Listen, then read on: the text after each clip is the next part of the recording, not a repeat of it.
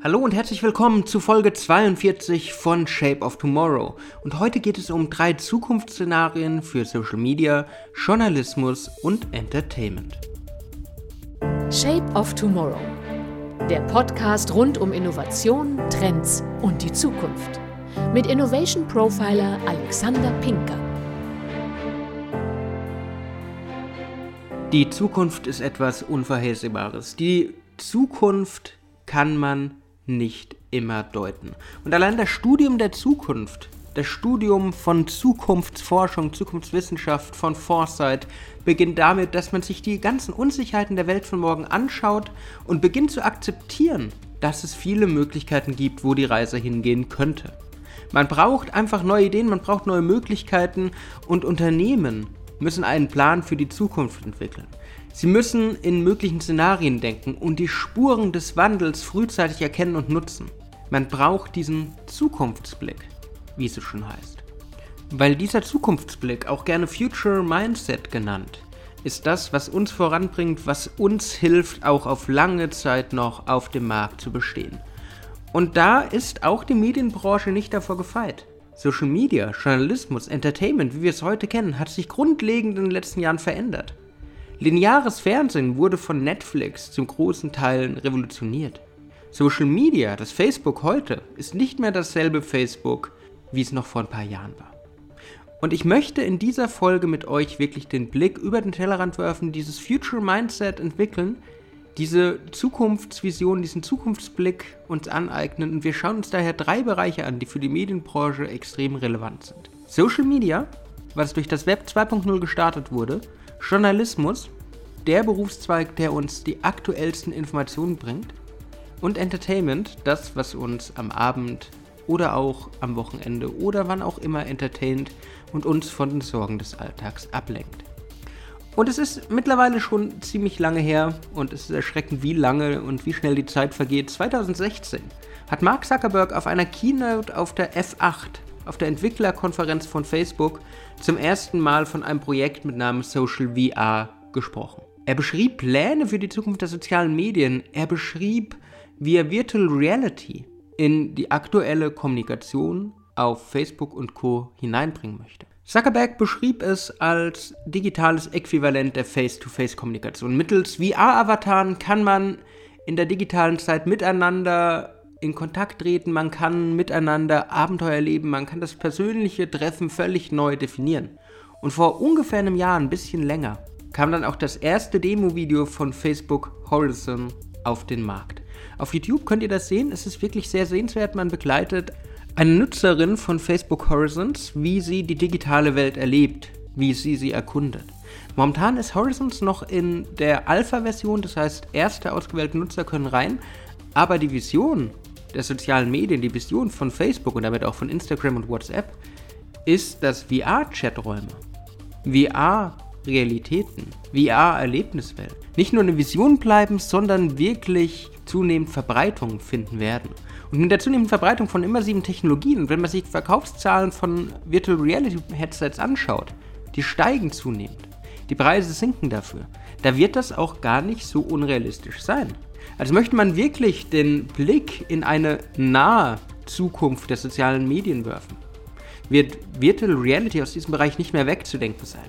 Avatare sind das neue Abbild unserer Person und räumliche Einschränkungen werden der Vergangenheit angehören. So wird das soziale Miteinander, die soziale Interaktion und das analoge Miteinander eine Revolution erleben und verschmelzen.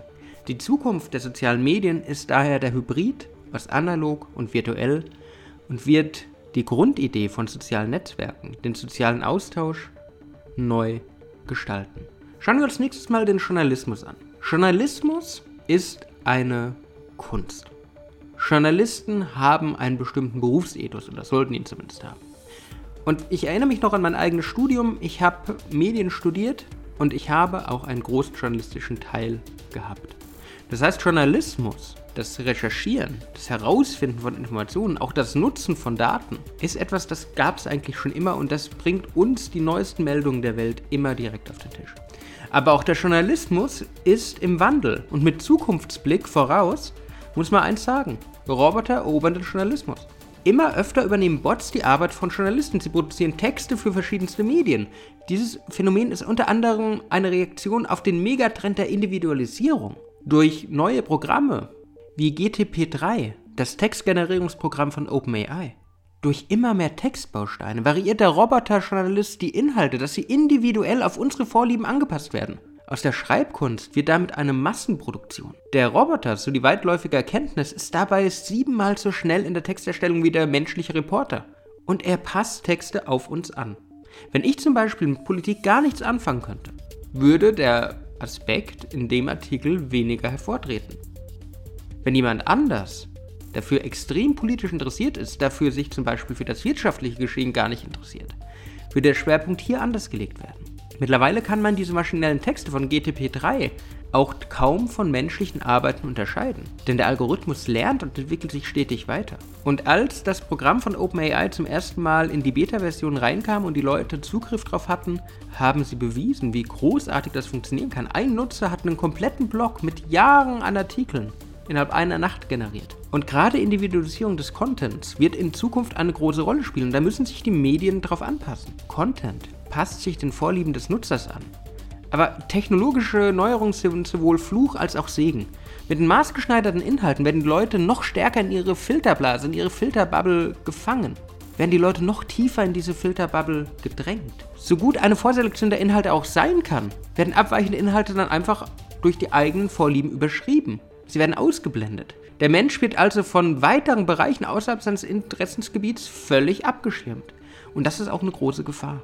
Deswegen müssen Journalisten, müssen Medienhäuser wirklich überlegen, wann ist es Trend und wann ist es nur trendy. Als letzten Bereich dieser Folge möchte ich mir mit euch noch die Entertainment-Industrie anschauen. Wie sieht die Entertainment-Industrie der Zukunft aus? Auch diese bleibt natürlich nicht vor immersiven Medien oder künstlicher Intelligenz bewahrt.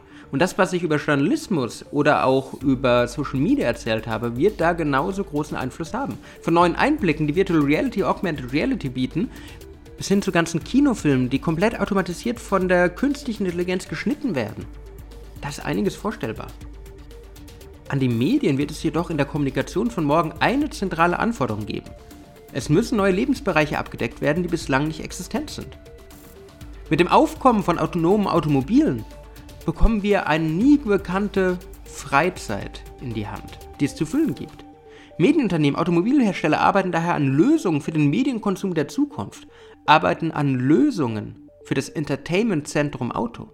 Weil wenn das Auto alleine fährt und ich nur noch manchmal selektiv zugreifen muss, kann ich meine Zeit ganz anders verbringen. Und das ist eine Chance für Verlage, für Medienhäuser, für Netflix und Co.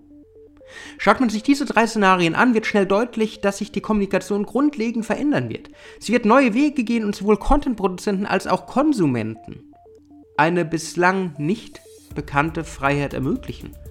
Doch dürfen die Medienhäuser diesmal den Wandel nicht verschlafen, wie sie es zu Beginn der Digitalisierung taten. Um erfolgreiche Strategien zu entwickeln, die einen nachhaltigen Wettbewerbsvorteil garantieren, müssen sich die Firmen eine Innovationskultur aneignen. Ein Umdenken wird gefordert und muss gefördert werden. Weil nur das hilft ihnen, Veränderungen zu bewältigen, zu akzeptieren. Nur so können sie diesen Zukunftsblick haben. Nur so können sie auf die Zukunft der Kommunikation vorbereitet sein. Das war's mit Folge 42 von Shape of Tomorrow. Ich hoffe, ihr habt einen Blick dafür bekommen, wo unsere Medienindustrie hingehen wird.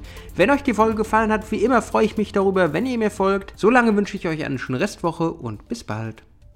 Shape of Tomorrow der Podcast rund um Innovation, Trends und die Zukunft.